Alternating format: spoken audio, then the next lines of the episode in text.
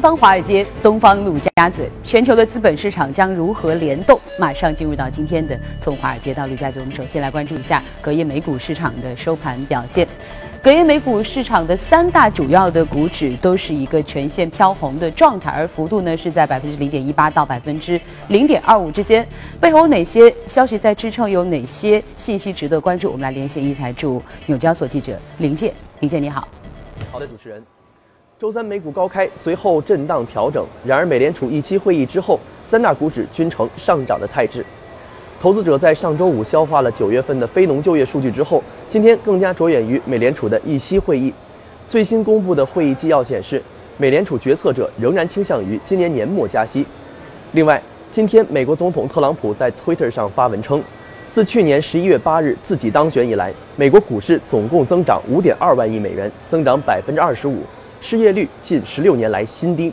如果国会能够通过税改方案，那么他相信这些数字将会有更高的飞跃。的确，目前美股的投资者除了关注联储政策以及最新的财报外，还十分期待特朗普一直以来鼓吹的税改法案能够通过。在本周三公布的美联储九月份的议息会议纪要显示，美联储决策者仍然更加倾向于今年年末加息。联储决策者预计，在九月的飓风影响过后。美国经济增长将会反弹，虽然目前通胀率仍然不及预期，但是许多与会者在预计，美国薪资增幅将扩大，通胀将朝着美联储百分之二通胀的目标回升，哪怕回升的速度比预料的要慢很多。但也有不少官员担心，通胀现象不是暂时的，如果通胀趋势太低，会造成通胀预期最终下滑，破坏美联储信誉的风险。在上个月的议息会议上，美联储保持了利率不变。但是声称将会在十月份开始四点五万亿美元的缩表计划。再来看个股方面，本周有众多企业相继公布第三季度的财报。全球最大的资产管理公司黑石公司和达美航空今天公布了财报，营收和盈利均超预期，股价上涨。据财报侦查的 CEO 尼克莱赫说，周三上午公布的标普五百当中的二十六家企业第三季度的财报和销售业绩。分别平均上涨了百分之十四和百分之十。另外，花旗银行、摩根大通银行、美国银行、富国银行等公司都将在本周稍晚的时候发布最新的财报。主持人，好的，谢谢林健。那我们再看看隔夜欧洲三大股指的收盘表现，涨跌互现。德国 DAX 上涨了百分之零点希尔，法国 CAC 和英国富时都是略微的下跌百分之零点零二到零点零六的状态。背后有哪些消息值得关注？又有哪些声音值得我们去聆听？让我们来连线一财驻伦敦的记者薛娇。薛娇，你好。好的，主持人，欧洲股市本周连续第三天小幅的低开低走，西班牙政治局势的波动仍然是市场关注的焦点。截至收盘，泛欧绩优三百指数收跌百分之零点零一，报幺五三三点六八，跌幅较大的法国 CAC 四十指数盘中一度下跌约百分之零点五。由于德国经济部将该国今年的 GDP 增长预期由百分之一点五上调至了百分之二，推动德国 DAX 指数成为主要股指中为数不多收涨的指数。当地时间周三中午，西班牙首相拉霍伊就加泰罗尼亚问题召开了发布会。拉霍伊表示，政府将正式向加泰罗尼亚地区政府询问其是否已经宣布独立，进而决定是否根据宪法的规定取消加泰罗尼亚的自治权。此前一天，该地区的领导人宣布推迟独立风险的暂时解除，使得西班牙 IBEX 指数昨日收涨百分之一点五七，其中银行股领涨。欧元对美元也出现了持续的走高，涨幅在百分之零点四左右。英国方面，首相特蕾莎梅在周三的议会问答环节中表示，正在为退欧准备资金，来帮助国内各领域顺利的过渡。英国财政大臣哈蒙德则表示，与退欧谈判获得最好的结果相比，眼下英国商业更需要的是确定性。哈蒙德讲话后，英镑对美元快速下跌约百分之零点六。近日，IMF 在上调了全球经济增长预期的同时，唯独维持英国的预期不变。IMF 认为，退欧的不确定性将明显的拖累英国的经济前景。主持人，好的，谢谢薛娇。虽然说呢，刚才就像薛娇所说的，西班牙的局势给整个欧洲带来了一定的不确定性，但是呢，这几天美国的几大股指都涨得非常的好，所以很多人说特朗普行情是不是要卷土重来了？另外呢，刚刚公布的九月份美联储的货币政策的会议纪要透露出哪些消息？马上进入到今天的全球关注。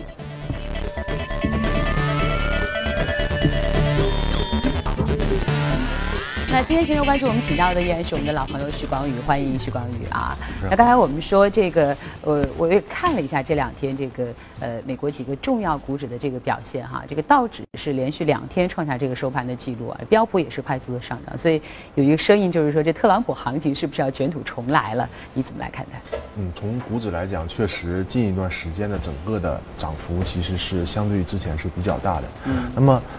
整个的一个走势是和年初的一个走势是比较像，就是说整个美元是在一个小幅回升，呃，没有大幅回升的一个阶段。那么整个的一个股指的话，由于特朗普的一些对于主要是对于特朗普的预期了，年初的话是对特朗普整个的一个改革还是有比较大的一个希望。那么。整个股指涨得就是比较好，那么中间这一段就是说，啊，大概是五月份以后，那么整个的市场的预期实际是有一个明显的回落，那么整个市场是处在一个失望的一个状态，那么伴随的是美元的一个快速下下跌，那么同时的话，我们看到就是说美股的这些传统的行业主板板块的话，整个的一个走势是明显要弱于啊中小盘的。或者说成长股的一个走势是明显在走弱的。那么近期其实我们看到了一个预期差，就是说，特朗普已经很差了，那么可不可以再差一点？那么，但是现在看到好像还可以，因为整个税改的整个进程啊，现在已经要就是说众议院和参议院在一个就是要去讨论这个事情，并且的话已经给出了一个比较明确的降税以后的一个目标。哎，那么这种。这种信息的话，是不是到了他这个触底反弹的这个点了哈？对，因为因为这个确实对他的预期很低。那么现在有了一线希望，说税改很可能在年底或者是明年，有一定的希望能够通过。那么整个市场是有一个非常大的一个这个触底反弹的一个迹象。那么整个的风格就是，跟特朗普税改相关的一些板块出，包括银行、多元金融，还有汽车。这些传统的一些行业会出现一个明显的一个上涨。那么我们看到今天的整个道指的一个走势，最近一段时间是比较好的。是的。那么我们看到的其实是近期，其实美股一直是走得非常的好，只不过是整个的一个节奏，我们把它叫做特朗普行情。在特朗普行情的阶段，整个的一个股指的走势是比较急促的，它是一种以快速的、迅速拉升的一个姿态。那么在美元是出现下跌的这种阶段，就是说特朗普并不是这个整个这个并不就对他比较失望的阶段。那么我们看到整个股指是震荡的，但是个股的一个走势，当时是纳斯达克走势是非常的一个强劲。那么从这个阶段来讲的话，呃，我们看到近期美元是有所回挫，并且是昨天的一个会议纪要的话是显示出一定的鸽派的一个。信息真的，我们这个信息量现在有点大哈。这个您得给我们分开说一说。你刚才谈到，就是说，呃，在这个特朗普行情，就是可能前段时间特朗普行情不是特别好的时候，呃，有一些的这个个股，呃，是走的不错的。科技股走的。科技股是走的不错的。那么到现在特朗普行情好的时候，可能是一些传统类的这些股票可能会抬头。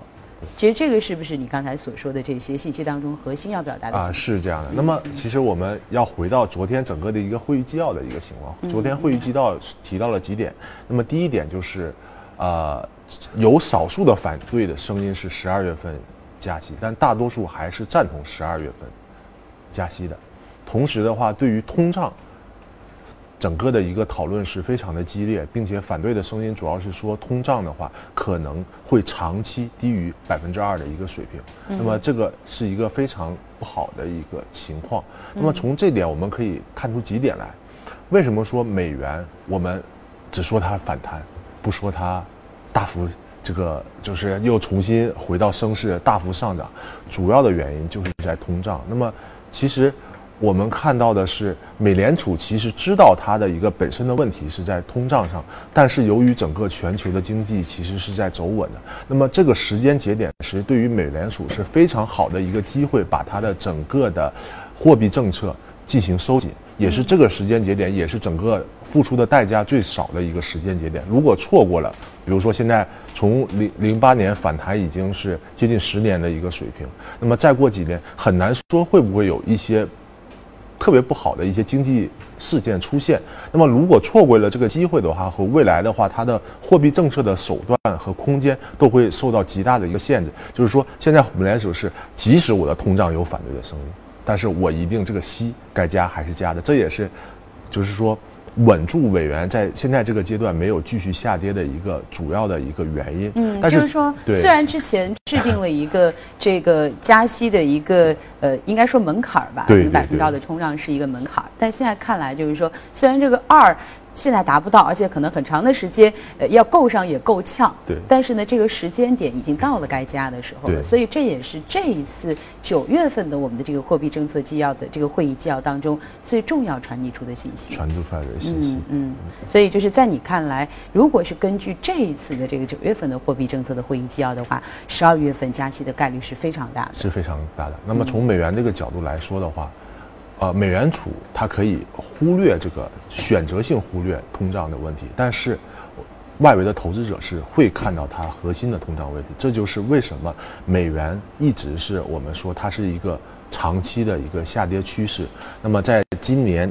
十二月份加息之前，由于对它加息的一个预期的一个转变，你之前其实是加息预期非常低的百分之三十，现在到百分之八十的一个水平，会支持美元有一个短暂的一个反弹。但是，一旦这种预期兑现以后，后续的通胀问题还会困扰美元的后续的一个下跌，尤其到明年年初的一个阶段。也就是说，反过来说，美元对于股指的反应就是说，特朗普行情现在在美元稳的阶段有可能继续向上，但是一旦美元下跌的话，还会重新回到科技股个股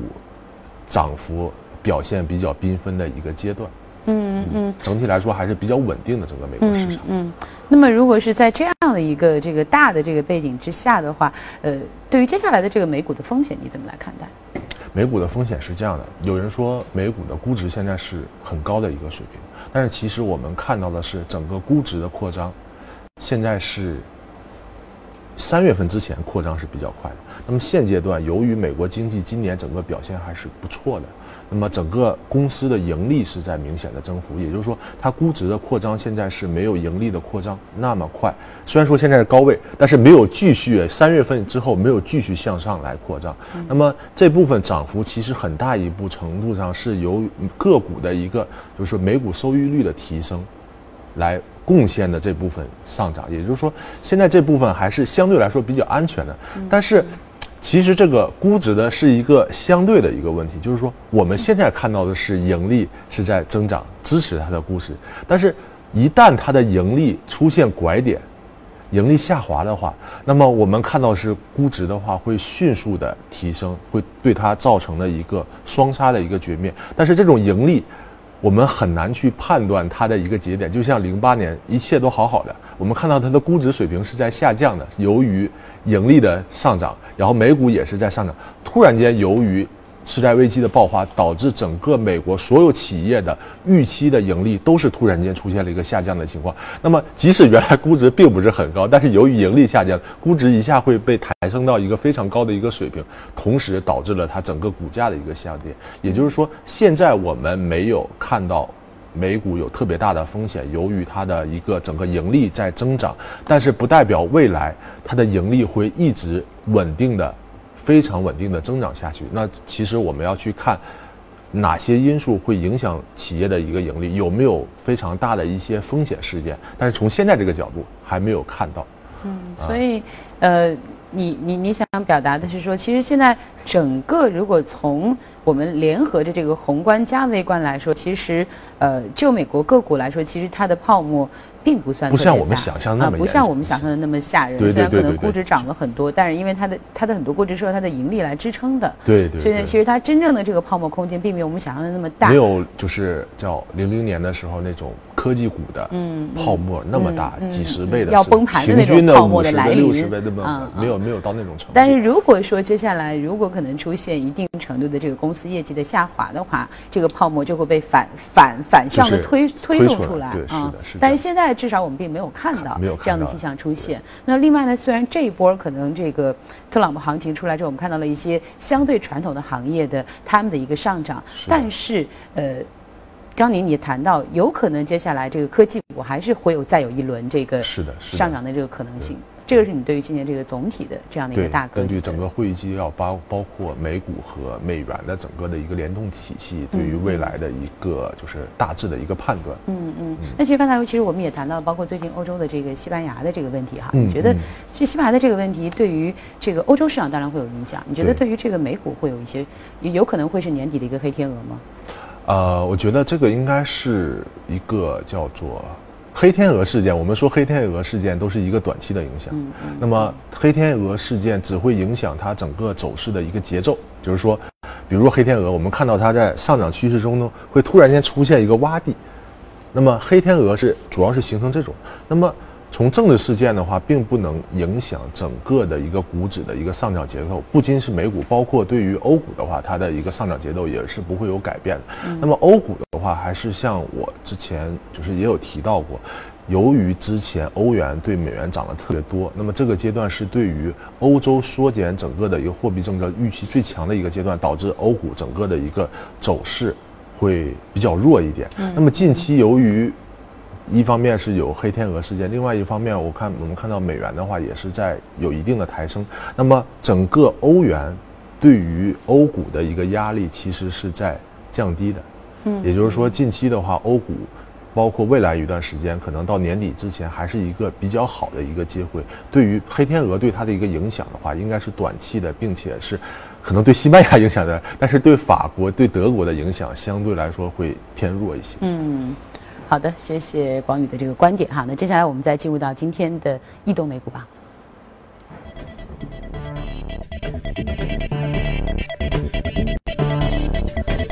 好，我们首先看看在异动美股榜单上的行业板块：电子科技、联合企业、公共事业、服务和基础材料的涨幅都是值得我们去关注的。当然的，这个幅度并不是特别大。我们再来看看个股，个股呢，那涨幅比较靠前的 PVG 是来自于建筑材料，还有制药、房地产、生物科技和半导体啊，这些都是涨幅比较活跃的个股。那今天我们要关注到的是这个 Target 零售行业啊，五十九点一五，那涨幅是百分之二点六九。Target 其实是对于很多这个美国人生活来说非常重要的一个这种这个对非常熟熟悉、非常重要的这样一个一个零售的这样一个综合型的零售商店哈。那么关于跟我们说说，今天我们关注 Target，我们关注什么？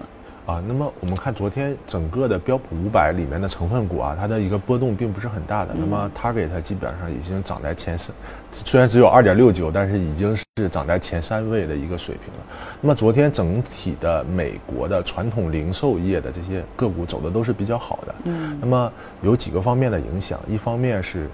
之前很差，受到了这个亚马逊的这个冲击啊，那么个股对它的预期都都不是特别高。那么近期我们看到这些大型的，包括 Target，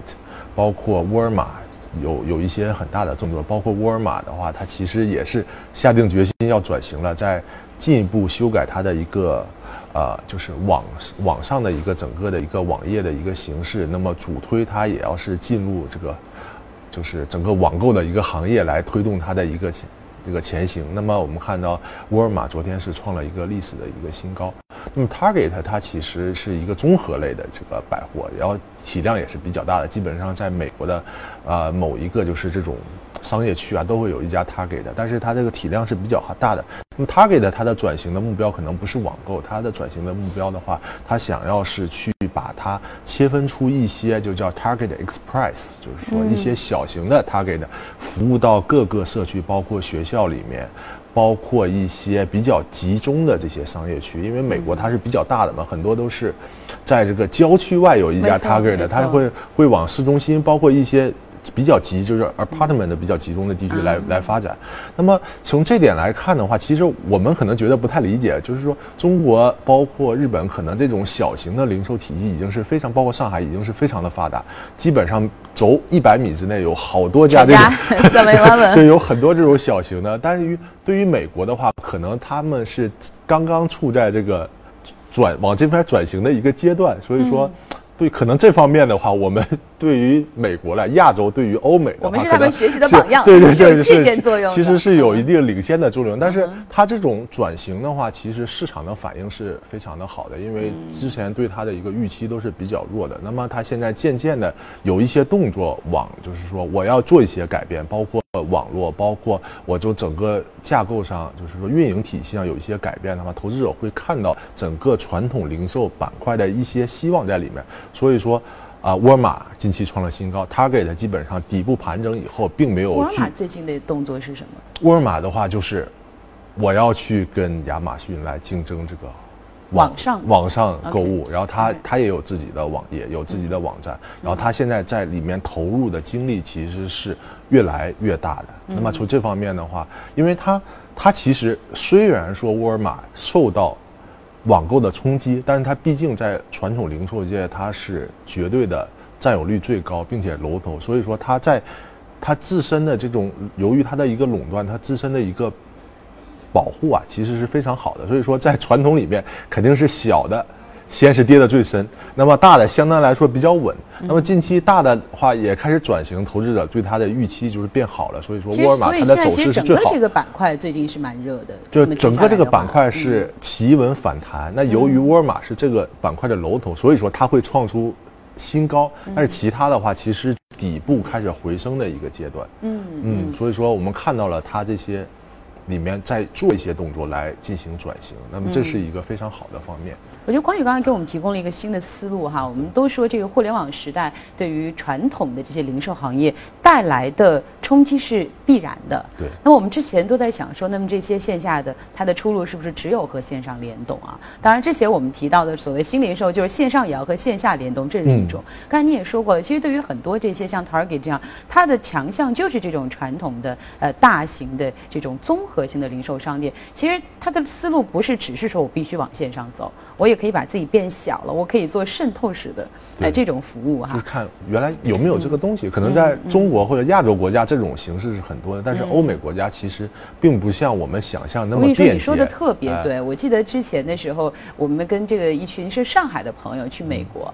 他们就说这太不习惯了，就在上海就突然半夜想到个什么事儿，不管是你住在家里面，住在酒店里面，基本上下楼就是先找全家，没有全家就找 Seven Eleven，要不就德森，反正总能找到一家。不管你要买什么哈，但是你到美国的时候，你真的是你突然发现你特别想买个什么东西的时候，荒郊野岭就周边都没什么东西可买的，所以我觉得这件事情，就你，我觉得我刚刚听到你讲的时候很兴奋，就是。之前我们都说，可能中国在移动互联网端，包括后来在人工智能端，其实我们已经开始在引领全球了。很多东西是美国在学中国的啊。那么现在我们发现，其实我们在这个传统零售行业当中，尤其一些可能服务类的东西当中，我们还是有很多东西，其实美国也可以去向我们去学，我们也可以给他们提供一些借鉴的榜样和方式。是的，是的。那这个呃，那我好奇的是，我们刚刚说到 Target 的其中一步就是它从大分拆到小做渗透式。那么 Target 在这个网上。在这个这个有什么样的动作吗？Target 的话，可能现在还不像沃尔玛做的那么的明显，因为，呃，它现在整体来讲，美国这个这个网购对于实体的冲击啊，不像中国来的这么直接和这冲击这么大，所以说它整个这个，因为他们本来就是活在互联网上的，他们生出来的时候可能就是线上线下都并存。对，所以说他那个整个的生活方式还没有像中国改变的这么。就是厉害，所以他给的在这方面整个的一个，就是。往前走的一个脚步啊，并没有沃尔玛走的那么大，因为这个沃尔玛的话，它因为是直接受到这个传统网，它是最大的嘛，它也是冲击最厉害的一个，所以说它必须在这一步要要走出去。那么从它可以来讲的话，它能够走第一步，其实就是它拆拆拆分以后，就是说给人们其实是给人们提供更便捷、更好的服务，这一点来说已经是。还不错的一步，但是从这个网络这边的话，其实还没有看到有太多的一些新的一些动作。嗯，那你觉得对于这样这种非常大型的这种综合性的呃传统的零售线下的商店，当它从大到小拆分的过程当中，它有可能会遇到的一些呃挑战或者风险会在哪里？我觉得它遇到的一个这个挑战的话，主要是来自于人们的这种。美国的生活习惯能不能够支持？包括它整个的一个结构，它亚洲的城市我们看到都是非常密集的，嗯，就是在某一个区域会有特别多的商务楼，然后有特别高就是拥挤的人群。那么美国可能大城市是这样的，那么很多地方其实并没有，就是说。人群的密度并没有那么高，那么其实对于 Target 来说，它的一个就是进行拆分以后，它的一个选址其实是非常的，并不是说它要盲目的一个扩张，就是说我每个地方都要就去做一些小的，它其实这个选址其实是非常重要的一个一个事情，对这个战略规划者他们的这个智慧的一个考验和挑战哈。是的。好的，谢谢广宇给我们带来了一个这个新的这个思路哈。我们稍事休息一下，广告之后来关注欧美公司方面的一些最新的资讯。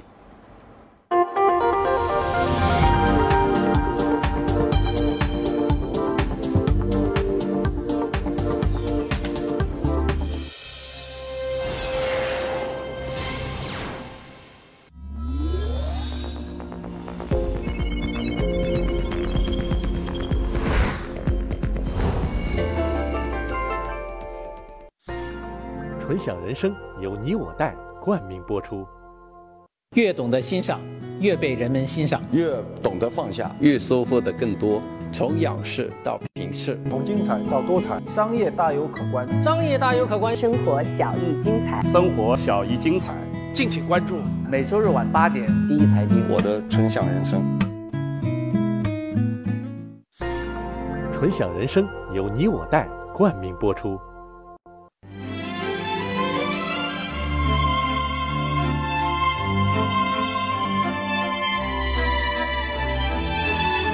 约三个世纪的经典，老凤祥。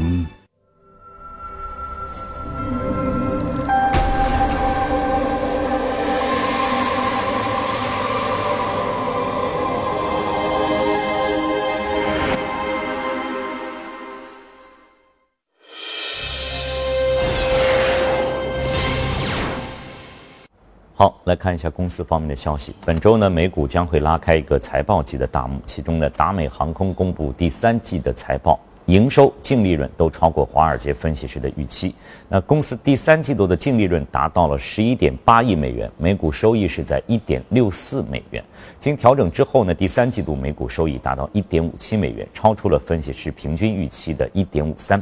而第三季度营收从去年同期的一百零五亿上升到了一百一十亿美元，同样超过了分析师预期的一百一十亿。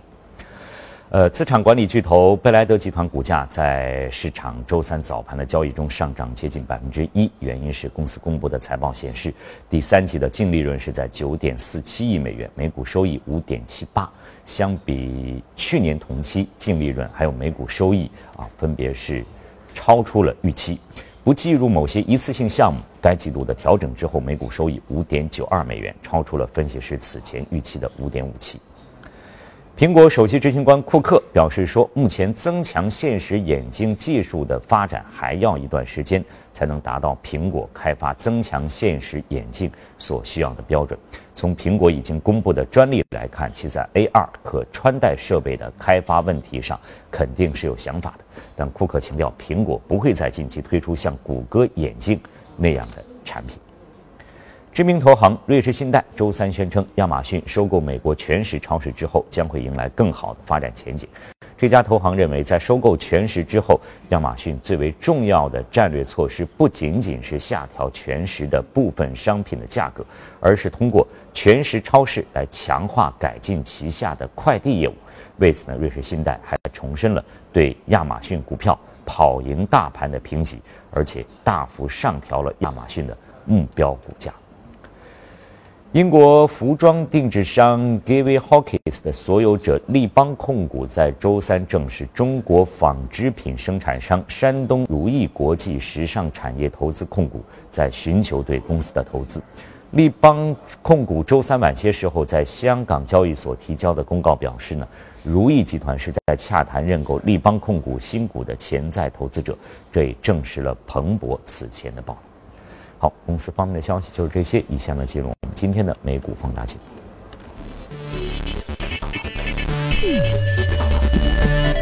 好，欢迎回来。下面我们进入到今天的美股放大镜。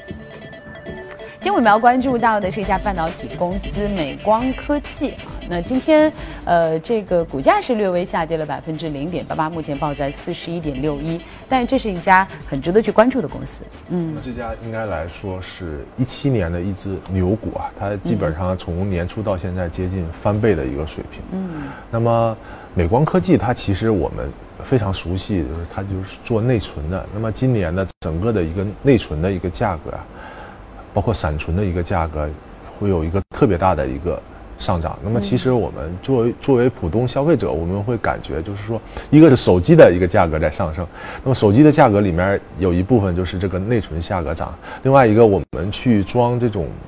电脑、笔记本电脑，包括台式机的里面的内存价格，那么原来可能一根内存条是三百多块，现在可能到达六百多块钱的一个水平。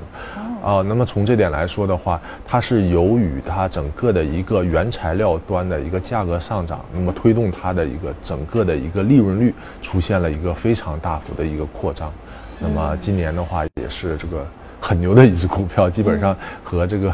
呃，这个涨幅有一个翻倍的一个程度。嗯，你刚才谈到一方面是价格本身，因为全球呃这个原材料的这个上涨有各方面的原因也好，它的其实呃单体的价格是出现了一个上涨。另外，其实我们刚才谈到了还有一个很重要的就是它整体市场需求也在上涨。对，那么分析这个它这个内存的价格，其实跟我们那个分析大宗商品的思路是有点像的，主要是从供求的一个思路，一方面供我们。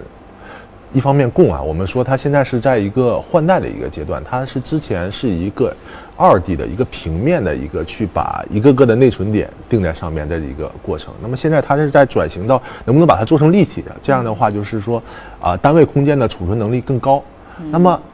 这个储存能力一高的话，就相当于它的一个产能的话会比之前要好很多，因为它就是说做一个东西，它储储量更好了嘛。但是由于现在在这个转型过程中，它的一个良品率啊没有达到它之前的一个预期，也就是说它产出一百个，可能有很多是不能用的。所以说这一块对它的一个产能的一个提高并不是很足。那么同时的话，它并没有去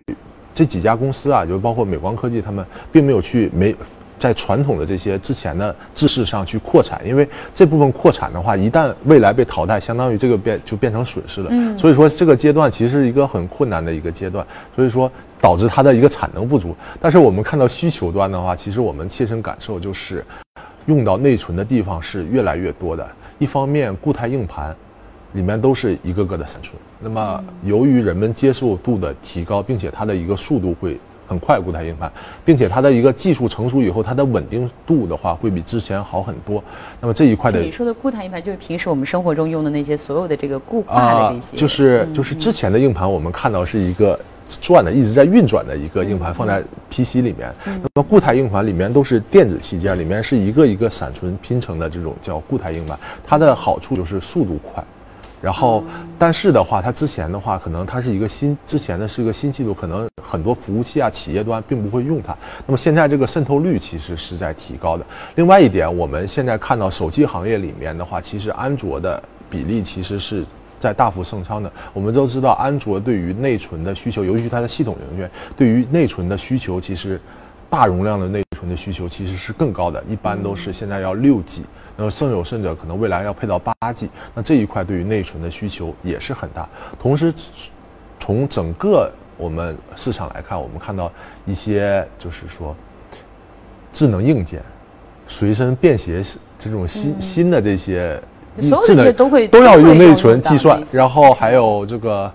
啊人工智能也要用到内存。所以说，这个这整个内存的需求，它是在。近两年，一六年以后出现了一个爆发式的一个增长，但是能做内存的厂商，基本上只有三家占到了整个市场的百分之九十，一家三星，一家是 X 啊 X S K 海海力士。然后另外一家就美光科技，基本上是占到九成。那并且他们现在还是在处一个转型期，